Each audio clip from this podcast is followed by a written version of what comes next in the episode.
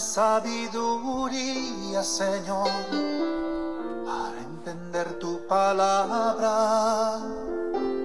Dame de tu humildad y tu amor para amar a la humanidad. Sé tú mi guía, Espíritu Santo, para que nunca tropiece Enséñame a amar la verdad siempre en santidad.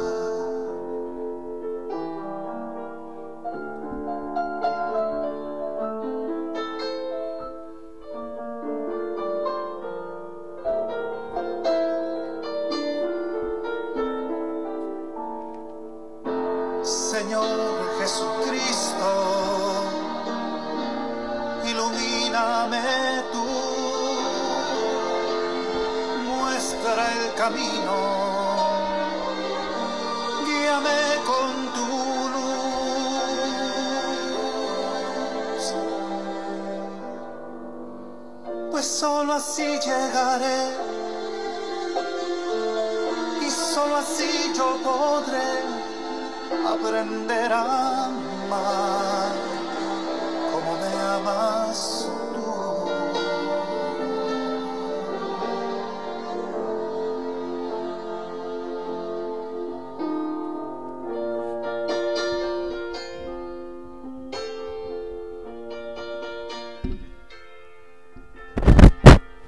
Dame más sabiduría, enséñame el camino, enséñame a amar como me amas tú, dice nuestro hermano Oscar Medina en este canto hermoso.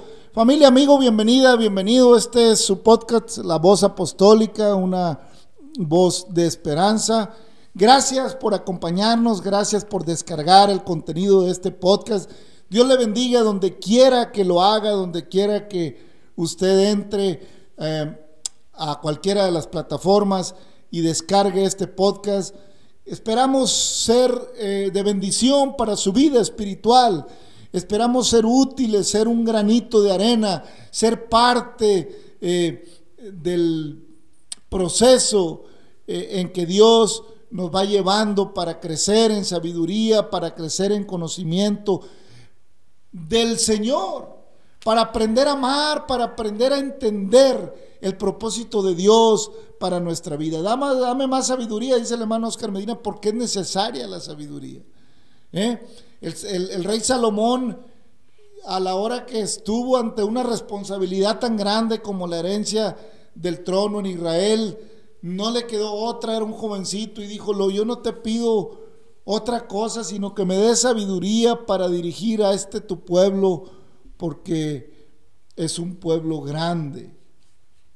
Y el Señor le dio sabiduría que hasta el día de hoy es reconocida, la cual pues no ha sido vista en otro rey desde tiempos antiguos, una sabiduría que le permitió, aún y con todas sus fallas, aún y con todos sus errores como humano, le permitió el tiempo que dispuso su corazón a la obediencia del Señor, ser uno de los reinos más brillantes eh, de, de la tierra en el tiempo de su reinado. Qué bueno, hermanos, es buscar la sabiduría de Dios. Qué bueno es, familia, buscar la sabiduría de Dios. Dame más sabiduría, Señor, dice otro canto, para que yo cada día pueda entender. Hermano, familia, gracias por, por acompañarnos, por descargar la voz apostólica, una voz de esperanza. Y bueno, quédese con nosotros. Tratamos de no extendernos mucho, de tener episodios de 30, 35 minutos con el fin de tener un análisis, hermano, sencillo en lo que Dios nos permite en su palabra, a fin de ir creciendo en el conocimiento de su verdad, porque conoceréis la verdad, dice el Señor, y la verdad os hará libres. Hay que entender algo, hermano. Hay gente muy inteligente. Hay seres humanos destacadísimos por su inteligencia a lo largo de la historia y lo sabrá mientras existamos eh, sobre esta tierra. Es porque la inteligencia, hermano, la dio Dios al ser humano. Pero la sabiduría, hermanos, es el que la busca. La sabiduría es el que clama por ella. La sabiduría es el que anhela eh, ir más allá de lo terrestre, más allá de lo humano, más allá de lo, de lo que vemos. La sabiduría es la capacidad que tenemos de parte de Dios para usar la inteligencia. Hermano, cuando yo tengo sabiduría de Dios, la inteligencia que Dios me dio la utilizo para crecer en el conocimiento de Él, para inquirir en su palabra, para buscarlo, porque me doy cuenta que soy finito, que soy temporal, que voy de pasada, que mis días son veloces como nuestro pensamiento y que nuestra vida es una historia llena de sinsabores y muchas veces llena de tristeza y de dolor. Y, y, que pasamos como la hierba del campo, que en la mañana florece y crece, a la tarde es cortada y se seca, dice el salmista. Hermano, qué importante es buscar la sabiduría. Eh, y el ser humano eh, busca sabiduría en muchas maneras. Volvemos a decirlo, amigo, familia, gracias por estar aquí, gracias por acompañarnos.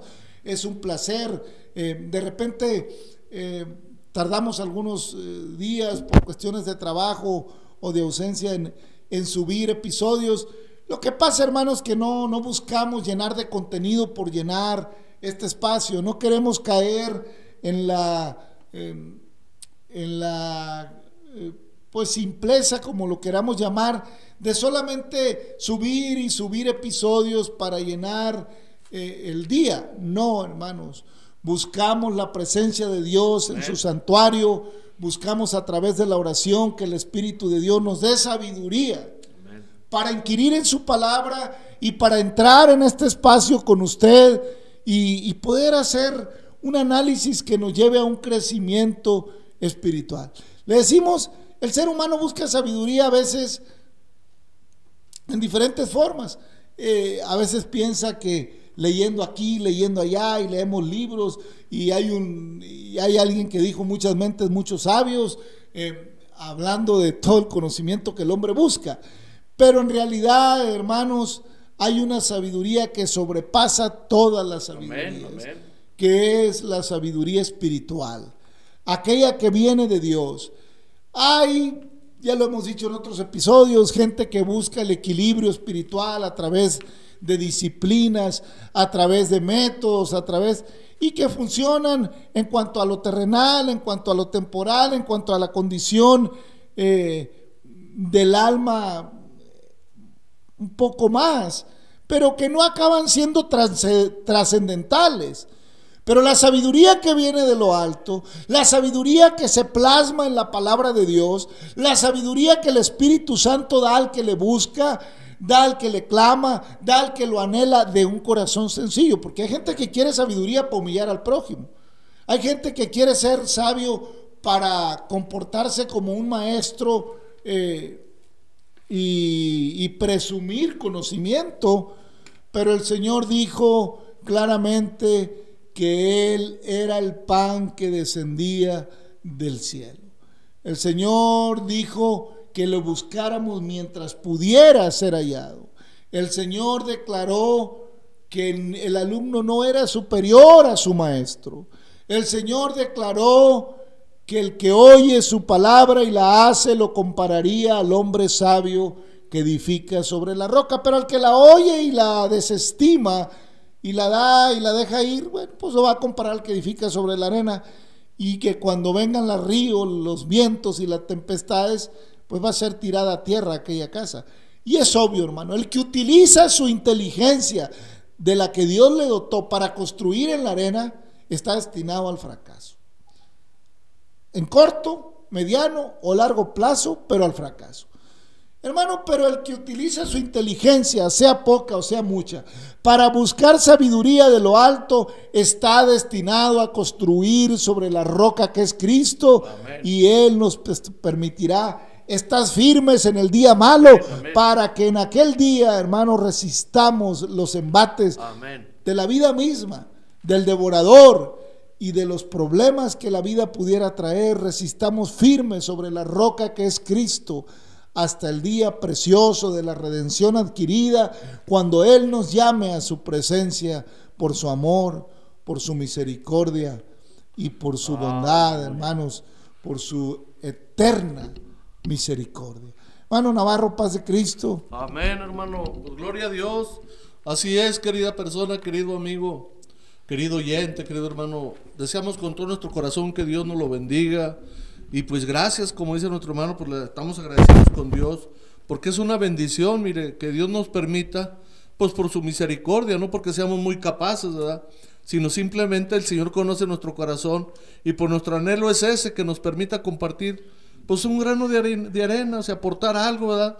Ya que pues ya ve con todo esto las pandemias y todo, pero pues nuestro corazón sigue firme gracias a, al Espíritu Santo que nos da esa fortaleza, ¿verdad?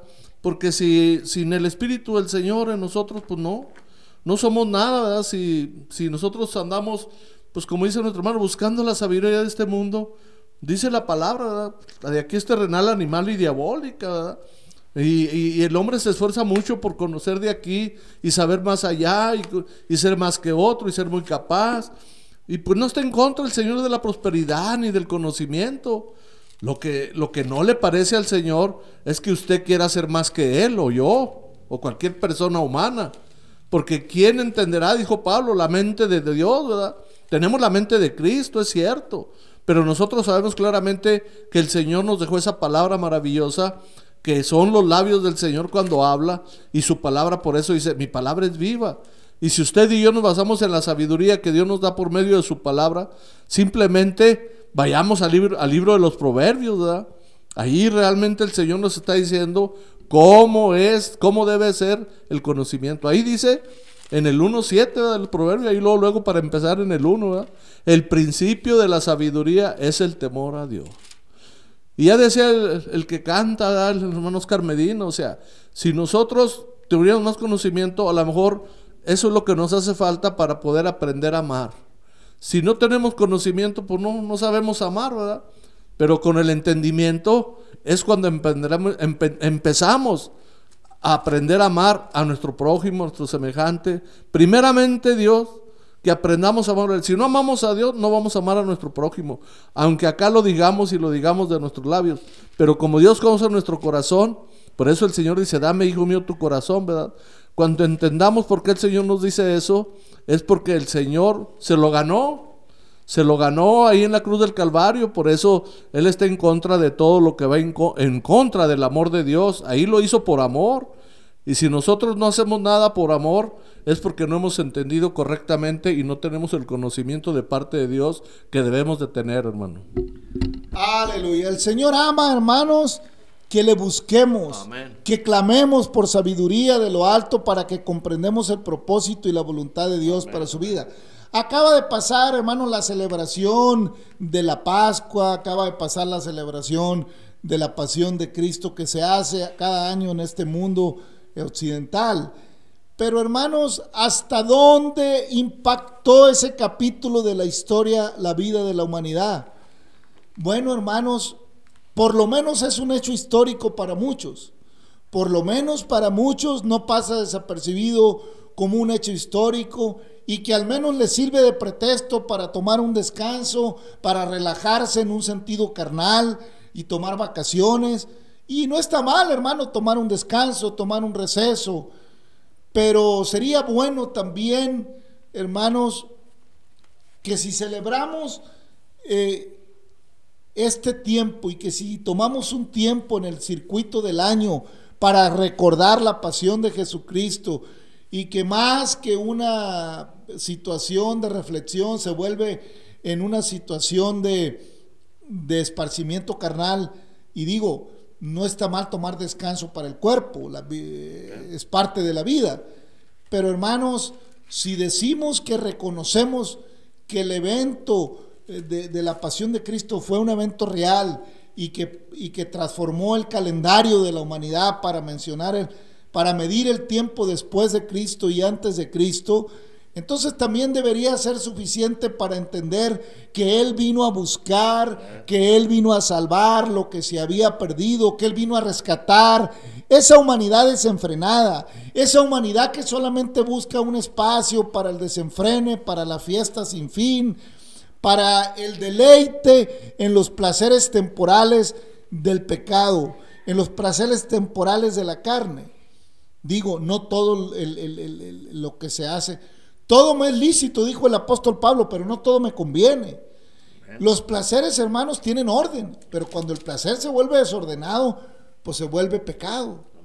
Y, y- y no, si usted descarga este podcast y es ajeno al lenguaje, eh, si por alguna razón vino a dar con nosotros a este podcast y lo está descargando y no, no acostumbra a ir a algún templo, no, no, no se afilia a ninguna religión, eh, o tal vez incluso eh, eh, odia las religiones por todo lo que a nombre de la religión se ha hecho a la historia de la humanidad.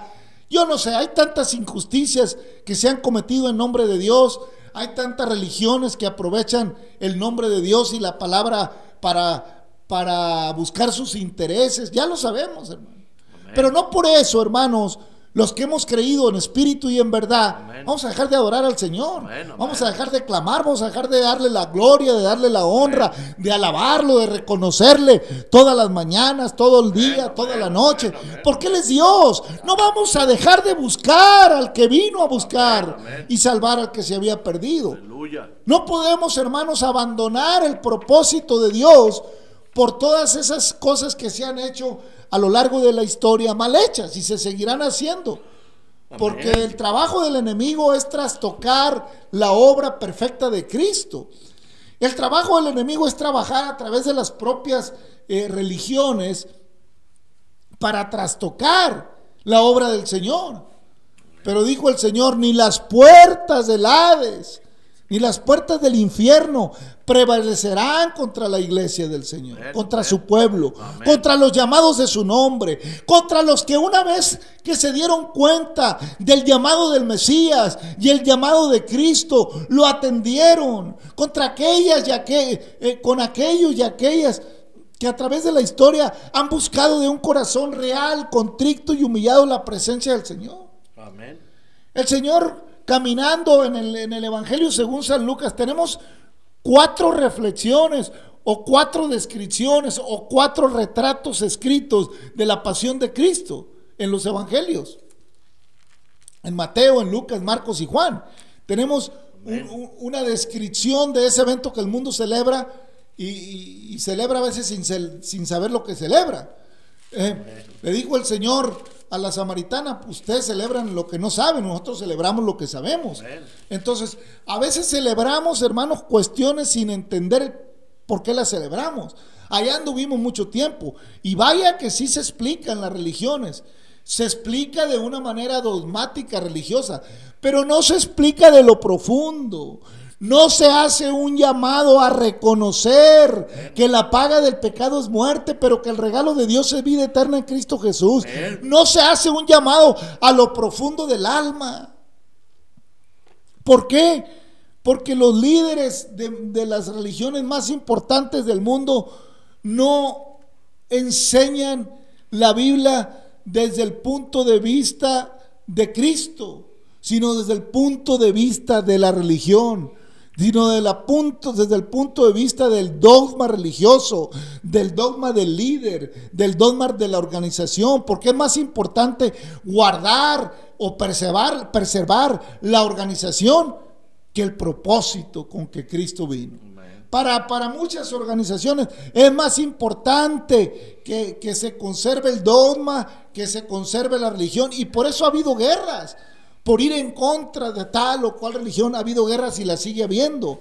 Mas Cristo vino manso, vino sencillo, ya lo decíamos, Santo. Sí, sencillo, como cordero. Entró en- a Jerusalén en un pollino, en un burrito, hijo de asna, y, y entró y mostró que estaba en contra de una falsa religiosidad, volcando las mesas de los cambistas, echando fuera del templo a los que vendían y cambiaban, y llamándoles el, eh, ladrones, porque habían hecho de la casa del Señor cueva de ladrones.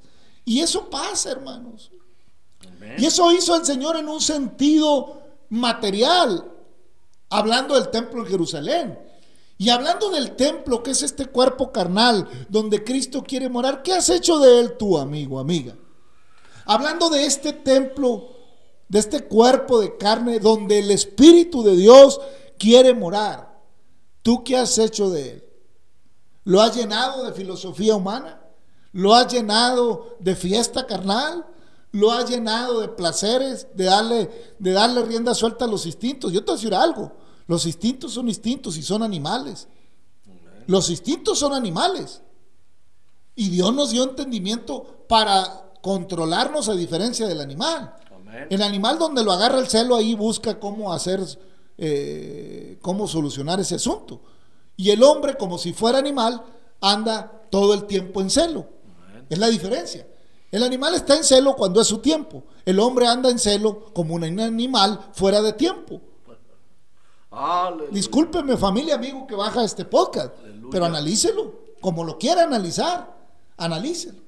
En fin, no vamos a corregir nosotros las conductas, sino que ese es cada quien responsable de su cuerpo. Responsable. Ahora te quiero decir una cosa, más allá de que lo creamos o no lo creamos, estamos hechos de una unidad tripartita. Espíritu, cuerpo y alma. Amén. ¿Eh? El espíritu de vida, el cuerpo donde habita el espíritu y el alma. Hermano, no vamos a entrar en esas profundidades. Tú, ah, si tú quieres pasar el tiempo discutiendo, yo nomás una cosa así te digo. El Señor declaró, no temáis que el mal- del que mata el cuerpo, sino del que puede echar tu alma en el infierno. Amén. Entonces, hermano, el Señor nos invita a través de, de su obra preciosa, de su sacrificio, a que vengamos a Él. Hermano, estamos allá en Levítico. eh. Digo, es que hay muchos temas. Uno entra en la reflexión, hermano Navarro. ¿Y cómo hay Amén. temas, hermano Navarro? Amén, hermano, así es. No, pues el mundo está lleno de todo eso, hermano. Pero está, está más completa la palabra. El Señor nos ha enseñado que en su palabra tenemos todo. Tenemos vida y tenemos el conocimiento que necesitamos para poder conducirnos en este mundo lleno de falsedad y lleno de engaño. Por eso el Señor dice, yo soy el que vengo, yo soy la verdad. Y la vida. Disculpe. Yo soy la verdad y la vida, hermano Navarro. Amén, amén, hermano.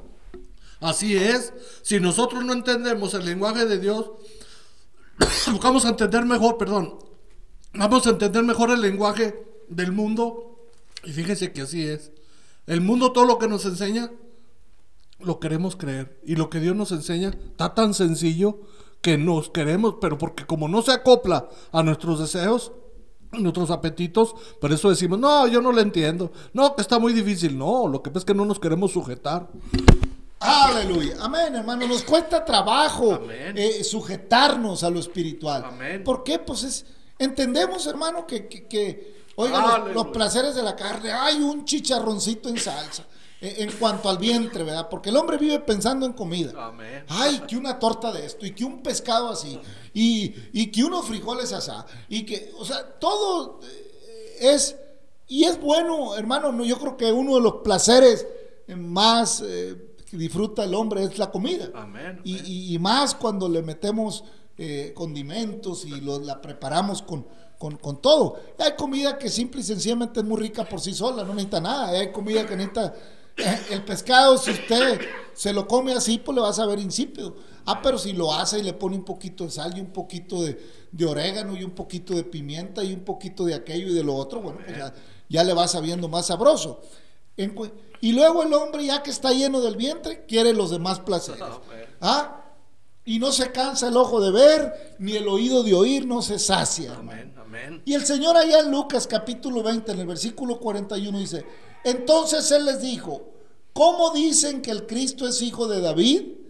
Pues el mismo David dice en el libro de los Salmos, dijo el Señor a mi Señor, siéntate a mi diestra hasta que ponga tus enemigos por estrado de tus pies. David pues le llama Señor. ¿Cómo entonces es su hijo?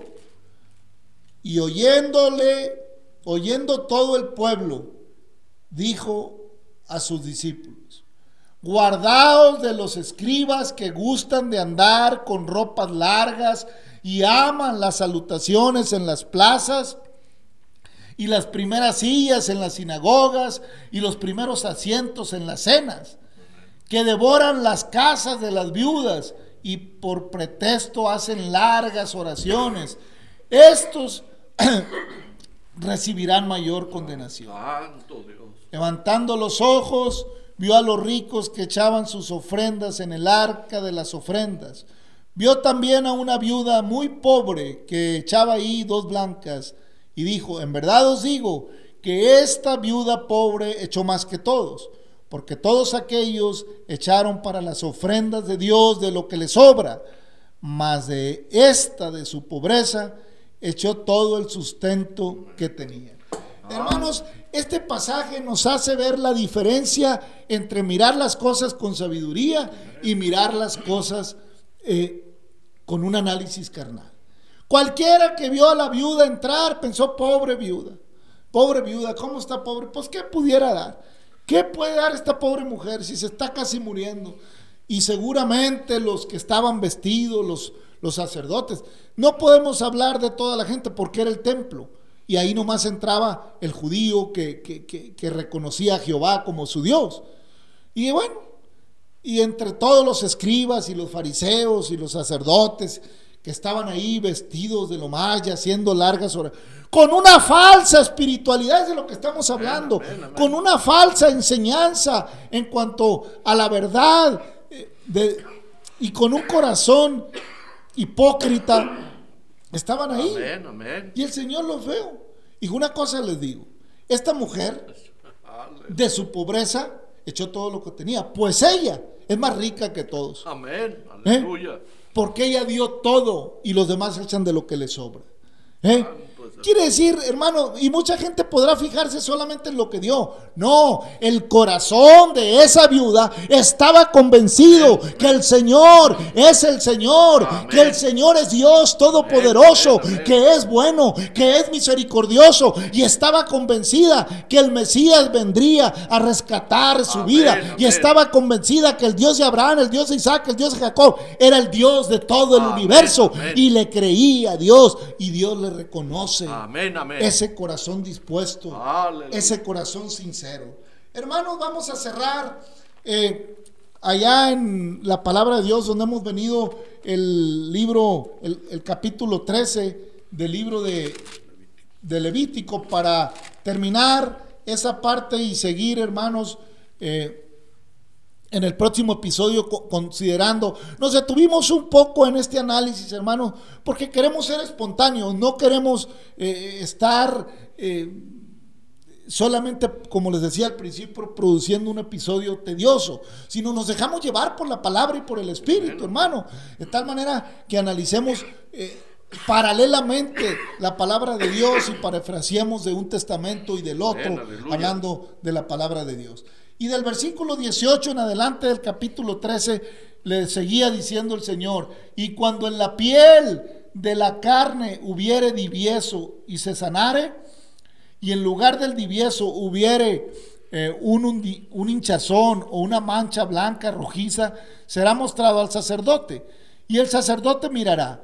Y si pareciera estar más profunda que la piel y su pelo se hubiere vuelto blanco, el sacerdote lo declarará inmundo.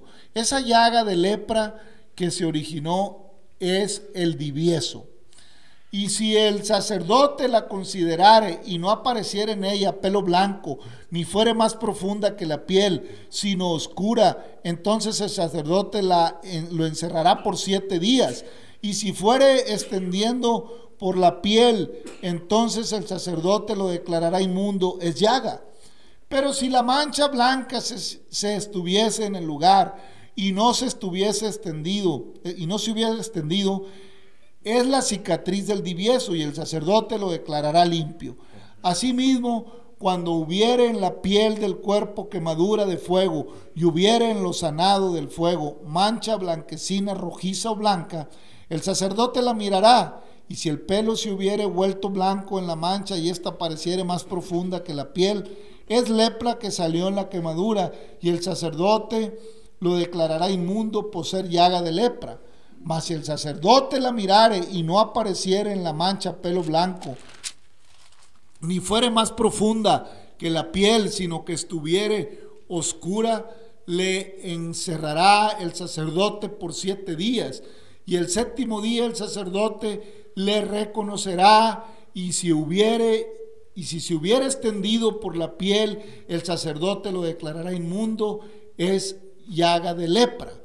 Pero si la mancha se estuviera en su lugar y no se hubiera extendido en la piel, sino que estuviera oscura, es la cicatriz de la quemadura. El sacerdote lo declarará limpio porque señal de la quemadura es. Ahí me detengo, hermanos, en el 28 del capítulo 13 de Levítico. La recordamos, estas son las leyes sanitarias en cuanto a la condición del leproso.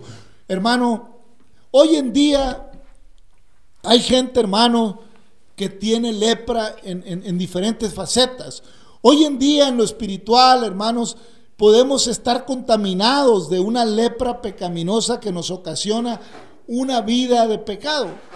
Y pareciera, le digo, muy, a lo mejor si usted no está acostumbrado, pero vamos a cambiar la palabra pecado por maldad. Hoy en día, hermanos, estamos llenos de maldad que nos ocasiona eh, una llaga, un daño en nuestro interior y no nos permite ser sanados.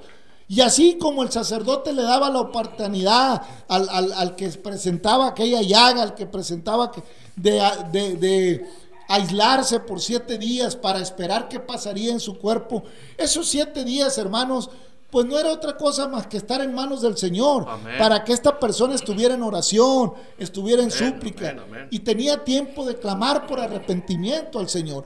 Han pasado más de dos mil años desde que Cristo fue crucificado y llevó nuestras dolencias y llevó nuestro pecado y cargó en él el pecado del mundo y, por su llaga fuimos nosotros curados. Han pasado más de dos mil años y la vida del hombre ha ido caminando. No son siete días ahora, sino que mientras tengas vida tienes tiempo de pensar. Si la lepra, si la maldad que hay en el mundo, si la maldad que hay en nuestro interior cuando andamos en los placeres de nuestro corazón en los placeres de nuestra carne, siguiendo los instintos y los pensamientos y la corriente de este mundo. Hay tiempo mientras tengas vida, no siete días, todos los días que el Señor te da de reflexionar si en tu cuerpo hay lepra que el Señor debe sanar clamarle al Señor y presentarte, no delante ahora de un sacerdote, no delante del sumo sacerdote para ver si te declara o no. Ya el Señor abrió camino al lugar santísimo. Ya el sumo sacerdote, el, el sacerdote de sacerdotes fue hasta la muerte y muerte de cruz. Para que te presentes delante de Él y clames a ver si el Señor ha quitado tu lepra. Con su sangre nos ha lavado y nos ha limpiado.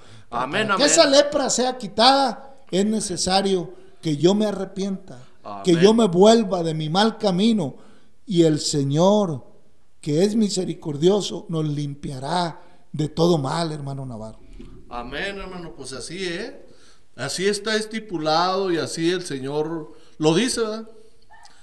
Que pasará todo, pero mi palabra no pasará. Así es que si el ser humano no quiere entender, o sea, la oportunidad del Señor día con día que nos presta la vida, ahí está la oportunidad. No dejemos pasar, querido amigo, querido vecino, querido hermano, no dejemos pasar, porque mire, nadie sabe el día de mañana. El día es hoy, ¿verdad? El Señor, cada día que nos presta su anhelo más grande de Él, Él todavía está con los brazos abiertos esperando que nosotros vengamos a Él, porque todavía está su gracia. Pero recuerde que la palabra de Dios dice que la gracia se va a terminar. Así es que si usted no quiere aprovechar este día, pues sería lamentable, ¿verdad? Porque tarde o temprano tendremos que comparecer ante Dios. Amén, hermano. Amén, familia. Aquella viuda, tal vez todos los que la vieron, la vieron pobre.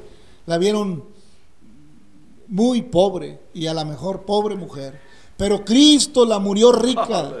perdón, perdón, por Cristo la vio rica. Amén porque ella estaba con un corazón contrito, con un corazón humillado, confiando en que dejaría todo en las manos del Señor y echó todo lo que tenía. Aleluya. Qué bonito, hermanos, cuando podemos decir, Señor, te entrego mi vida, te entrego todo lo que tengo, aunque no sea mucho, aunque sea la moneda de más baja denominación. No me refiero a lo material, la viuda echó la moneda de más baja denominación, pero era todo lo que tenía. Dios no necesita nuestro dinero, eso es real. Lo necesita su pueblo, lo necesita la, el, trabajo evangélico. Está bien, hermanos, pero sí, tú sí necesitas darle todo lo que tienes para que Él haga en ti una nueva criatura, para que Él haga en ti una nueva vida. Amén. porque Él vino para que tengamos vida Amén, amén. y la tengamos en abundancia. Te damos gracias, Gracias, Padre eterno Señor por tu Cristo, palabra, por tu misericordia. Limpia la vida nuestra de toda lepra, de toda llaga que nos ocasiona el Señor. andar en nuestros deleites. gracias, Señor, Permítenos entender de la propuesta de tu evangelio, arrepentirnos y que el nombre Señor, precioso de Jesucristo se invoque en las aguas del bautismo. Gracias, bendice a nuestros oyentes, a, todo hermano, a toda amiga, a todo amigo que descargue este podcast. Sánale, tócale, Gracias bendícele en el nombre de Jesucristo. Familia, amigo, Dios le bendiga. Hasta mañana.